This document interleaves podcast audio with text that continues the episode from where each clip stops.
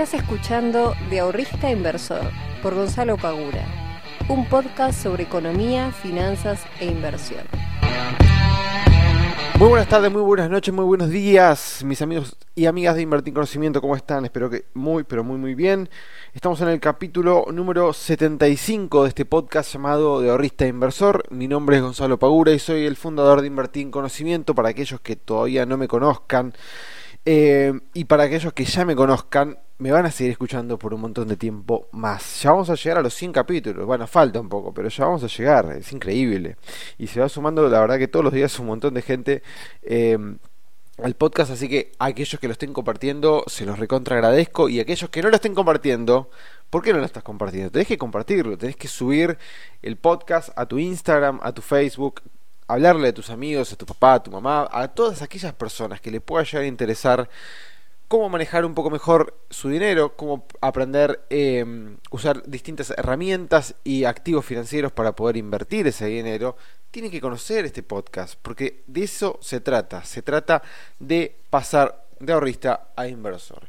Y en el día de hoy les voy a estar contando una, una situación que me pasó a mí el día lunes, si no me equivoco, sí, el lunes, em, donde se tenían que dar un par de cuestiones para que, para que ganara, se dieron las que no tenían que pasar, pero más adelante se los voy a estar contando. Pero primero tengo que em, comentarles de que si realmente estás interesado o interesada en aprender sobre finanzas, sobre economía, sobre cómo invertir tu dinero y formar parte de nuestra comunidad, entra a nuestra web fíjate todo lo que tenemos para vos, porque realmente estamos ofreciendo nuestra membresía a un precio insuperable y eh, tiene un montón de contenido que puede ayudarte muchísimo a aprender y empezar a poner tu dinero en movimiento. Que es lo más importante que podemos llegar a hacer. Cuando nosotros empezamos a, a trabajar y a ganar nuestros primeros pesos, Muchas personas no invierten al principio. ¿Por qué? Bueno, porque no tienen conocimiento, porque no nos animan, piensan que no les va a funcionar, piensan que no son lo suficientemente buenos como para poder invertir o simplemente lo gastan, que es lo más común también, ¿no? En un país inflacionario donde todo el tiempo te están bombardeando de, de ofertas de ahora 12, de ahora 18 y todo eso, lo único que te incentivan es a, a consumirlo pero la realidad es que está bueno consumirlo, está bueno comprarte una tele en 18 cuotas, está bueno comprarte, qué sé yo, cualquier electrodoméstico que te quieras comprar, un celular.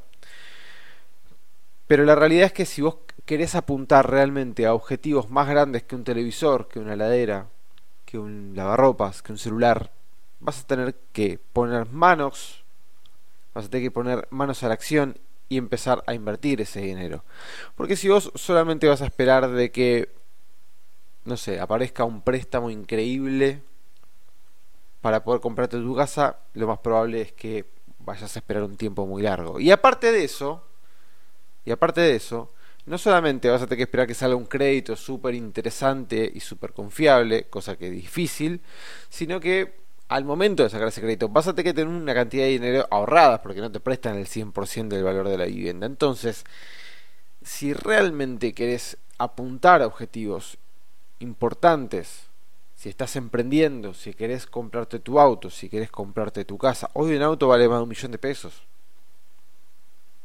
Es decir, ahorrar para comprarte un auto es bastante, bastante complicado. Meterte en un plan de ahorro para comprarte un auto es bastante, bastante complicado. ¿Por qué? Porque aquellas personas, y esto le pasó a mi novia, que tenían un plan para comprar un auto en el 2018, cuando se empezó a devaluar el peso, cuando se empezó a depreciar, perdón, el peso de una manera feroz, las cuotas de los autos empezaron a subir de una manera feroz. ¿Por qué? Porque subían los precios. Porque los autos acá se traen en dólares, no se traen en pesos. Entonces terminó pagando cuotas gigantes hasta que por suerte lo pudo cancelar.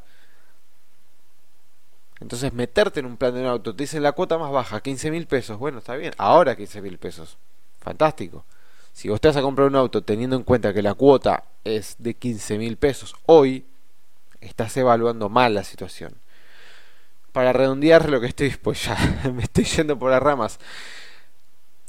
Si querés apuntar a objetivos importantes, tenés que invertir tu dinero. Tenés que invertirlo. Si querés invertirlo y no sabes cómo hacerlo, tenés que sumarte a nuestra comunidad porque no solamente brindamos cursos y capacitaciones, sino que vas a formar parte de un grupo de inversores que todos los días está hablando constantemente de estas temáticas, está pasando información, se ayudan entre sí. Obviamente que yo también participo, entonces es una oportunidad muy pero muy muy buena. Yendo a la parte de mercado, tuvimos una semana bastante interesante, sobre todo la semana pasada, teniendo un rally alcista muy importante, rompiendo el Merval los máximos anteriores, medidos obviamente en pesos, que ayer y eh, ayer miércoles, bueno, al miércoles cerró apenas positivo, el martes fue un día bastante malo. ¿Por qué? Bueno, por la nueva noticia de la nueva noticia, bueno, valga la redundancia, eh, la noticia de que van a expropiar Vicentín.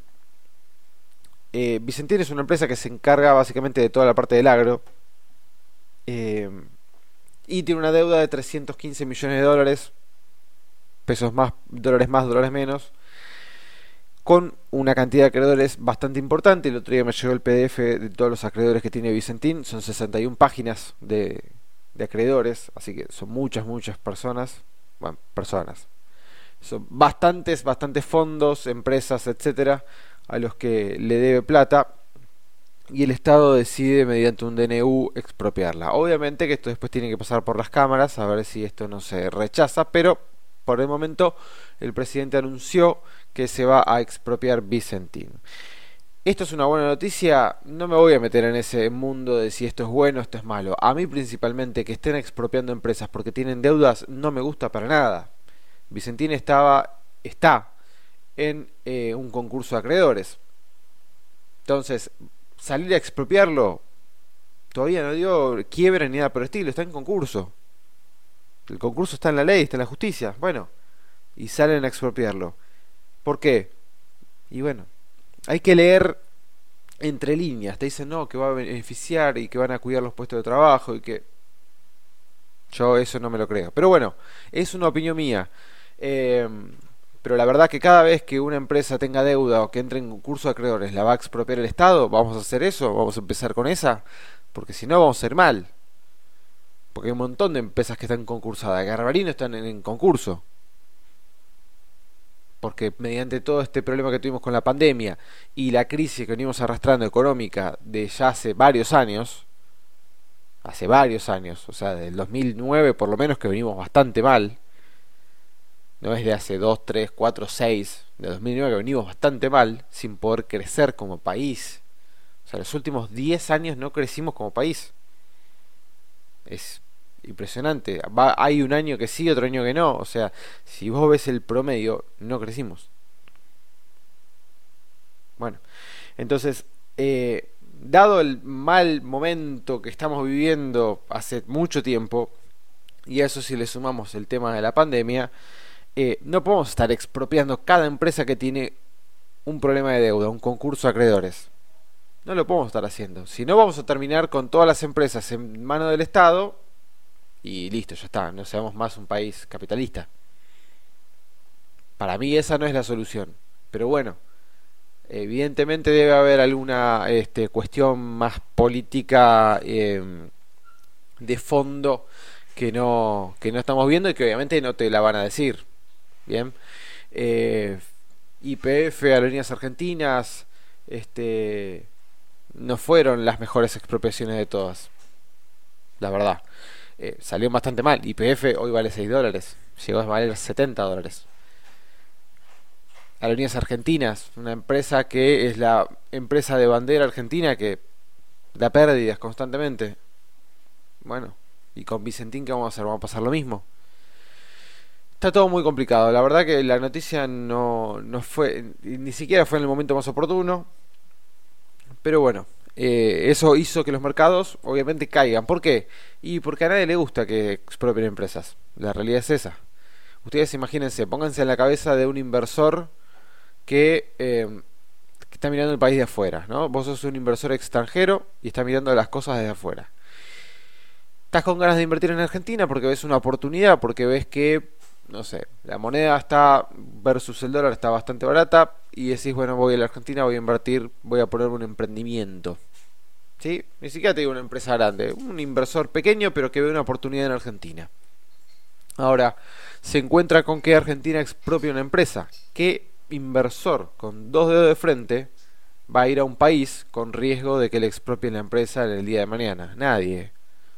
Eso obviamente mete temor dentro de lo que son los inversores, por eso la bolsa se cae.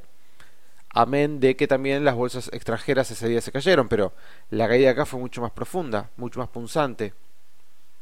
Entonces, siempre dentro de los riesgos que se evalúan al momento de hacer un proyecto de inversión está el riesgo de expropiación. Y si nosotros empezamos a entrar en esa bolsa, vamos a estar complicados, porque estamos desalentando inversiones extranjeras. Estamos no solamente extranjeras, sino inversiones locales también. Estamos desalentando todo tipo de inversión, mejor dicho.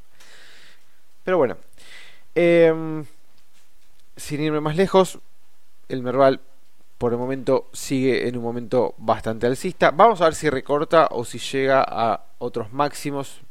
Un target que podemos marcarnos, que tengo yo marcado, son los 53.300 puntos, si mal no recuerdo, para ver si continúa el alza o si comienza un recorte que en principio no estaría nada mal, dado que subió un 100% desde el punto más bajo desde la crisis que tuvimos por la pandemia. Así que si recorta un poco no estaría nada mal para luego continuar su tendencia alcista. Esto sería el panorama ideal. Recordemos que siempre, tanto las subas como las bajas, cuando son tan pronunciadas, se pueden ver em, después afectadas por una baja o una suba, dependiendo en qué momento estemos, con igual, em, con igual violencia en la, en la caída o en la, o en la suba. Pasando al tema de hoy, les quería contar. Bueno, el lunes fue un, muy mal día para, para mí, dado de que em, había planteado una estrategia que no salió claramente. La estrategia fue planteada el viernes y básicamente consistía en la compra de una cierta cantidad de calls y la venta de una mayor cantidad del doble este, de calls de una base mayor, que son opciones financieras, que no lo voy a, no me voy a meter en eso ahora, pero básicamente yo lo que pretendía era que eh, la bolsa cayera, bien, que el lunes cuando abriera la bolsa cayera un poco, bien. Entonces, al momento de plantear esa situación, dado que el vencimiento de las opciones es ahora dentro de muy pocos días, las probabilidades de éxito eran bastante amplias. Cuando nosotros invertimos siempre, y esto no, me canso de repetirlo, nosotros lo que hacemos es estar viendo qué probabilidades de éxito podemos llegar a tener. Nosotros siempre nos basamos en probabilidades, o por lo menos deberíamos ser así. Bien, entonces yo el viernes en mi cabeza empiezo a ver todo el panorama del mercado, empiezo a ver que el mercado sube, ya había subido bastante, habíamos tenido una, un muy buen rally. Dije, bueno, fantástico, vamos a hacer lo siguiente. Voy a armar una estrategia en la cual el lunes pueden pasar cinco cosas básicamente. Puede subir mucho, subir poco, no subir, caer poco o caer mucho. ¿Bien? Lo digo así como para no llevarlo a números sino hacerlo muy engorroso. Bien, tenemos cinco cosas entonces que podía pasar este lunes. Yo estaba armando una estrategia con Banco Galicia. Entonces Banco Galicia podía o subir mucho, subir poco, no subir, caer poco, caer mucho. De las cinco cosas, yo con cuatro ganaba.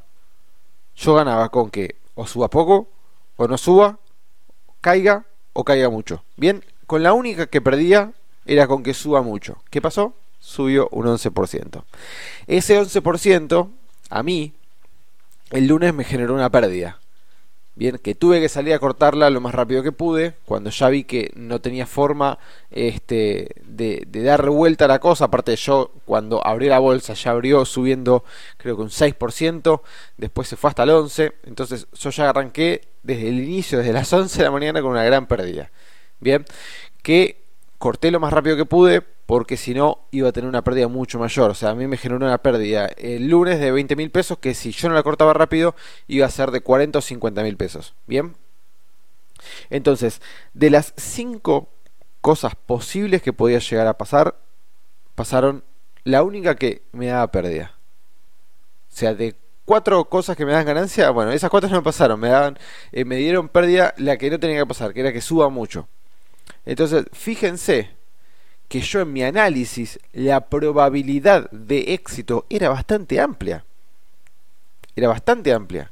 De vuelta, necesitaba que pase cualquiera de las cuatro otras cosas. Pasó la única que no tenía que pasar. Bueno. Ahora, ¿qué es lo que tengo que yo llevarme de todo esto? Que igualmente, por más de que la probabilidad, o qué es lo que quiero transmitirle a ustedes también, que por más de que la probabilidad de éxito sea muy alta, mientras haya una mínima probabilidad de que pase algo que a nosotros nos pueda llegar a perjudicar, igualmente puede pasar y tenemos que contemplarlo y tenemos que saber reaccionar rápido ante esa situación. No nos queda otra.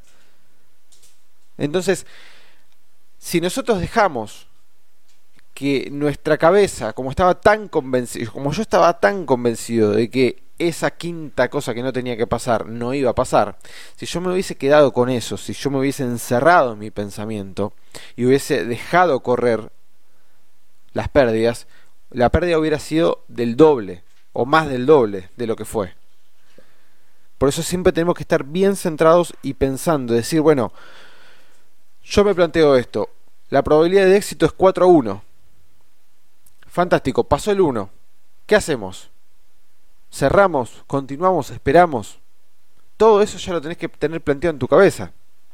Porque si no tenés planteado en tu cabeza, vas a estar dubitativo, vas a estar pensativo, vas a estar preocupado, vas a estar enojado.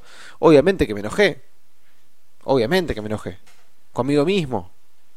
Me recontra enojé. Estuve toda la tarde con un mal humor insoportable que pobre mi novia acá presente me tuve que me tuvo que bancar este durante todo el lunes con una cara que no podía más. Y bueno esto es así obviamente. Uno se puede equivocar pero no importa equivocarse. Lo importante es tomar decisiones rápidas cuando las cosas no se dan como nosotros pretendíamos que se dieran. Después hay que trabajar listo, ya está, perdiste el lunes, hay que empezar de cero y que empezar a trabajar para tratar de conseguir eso que vos estabas buscando, ese objetivo que vos estabas buscando. Yo me planteé una estrategia, no me salió, listo, cambiamos. Cambiamos para poder recuperar lo que se perdió y después empezamos a ganar de vuelta. Esto es así, no se puede ganar todos los días. No se puede ganar todos los días. Pero si nosotros cortamos rápido las pérdidas y empezamos a trabajar para recuperarlas, lo más probable es que en el largo plazo después tengamos una ganancia. Porque ahí es donde tenemos que apuntar. A todos los meses estar en el mercado presentes y estar todos los meses invirtiendo y todos los meses teniendo un rendimiento positivo. Yo lo hablaba esto con Aaron, que es un muchacho que fue el primero que se anotó en la mentoría. La mentoría es una, son clases uno a uno, bien, personalizadas. Y le comentaba a Aaron esto que me había pasado eh, y él me decía, no, bueno, pero te lo estás tomando con mucha calma. No, yo estaba recontra enojado. estaba muy enojado porque me había equivocado. Y lo que más me duele a mí es equivocarme, más con estas cosas después de tanto tiempo. Pero se lo estaba comentando él como para transmitirle también la, esta experiencia. Y, y estábamos charlando y decía, no, bueno, porque me equivoqué y decía, pero bueno, si miro el total de mi cartera desde que comenzó el año, desde que comencé a, invertir, eh, vengo ganando más de un 30%. Y esto me bajó, obviamente, si vemos el global, esto me bajó, em, me bajó el rendimiento, pero digamos, de marzo, de marzo, ¿es? No, sí, sí, de marzo, de marzo hasta el día de hoy, voy arriba de un 30% en pesos. Bien que si lo pasamos a dólares también estoy ganando. Entonces, en el global yo sigo teniendo muy buen rendimiento. Obviamente esto me lo achicó, pero sigo teniendo muy buen rendimiento. Eso es lo que tenés que ver, el global. Si vos en el global tenés un muy buen rendimiento, obviamente que dentro de eso siempre va a haber pérdidas, constantemente. Pero no nos tiene que importar que las pérdidas existan, nos tiene que importar que en el día de mañana cuando sigamos invirtiendo, el global en el largo plazo sea cada vez más y más grande, que siempre estemos teniendo una ganancia. Entonces la pregunta de esta semana sería, ¿sos capaz de asumir el problema o vas a dejar que persista? Los veo la próxima semana, como siempre muchas gracias por seguirnos, les mando un fuerte abrazo, chao.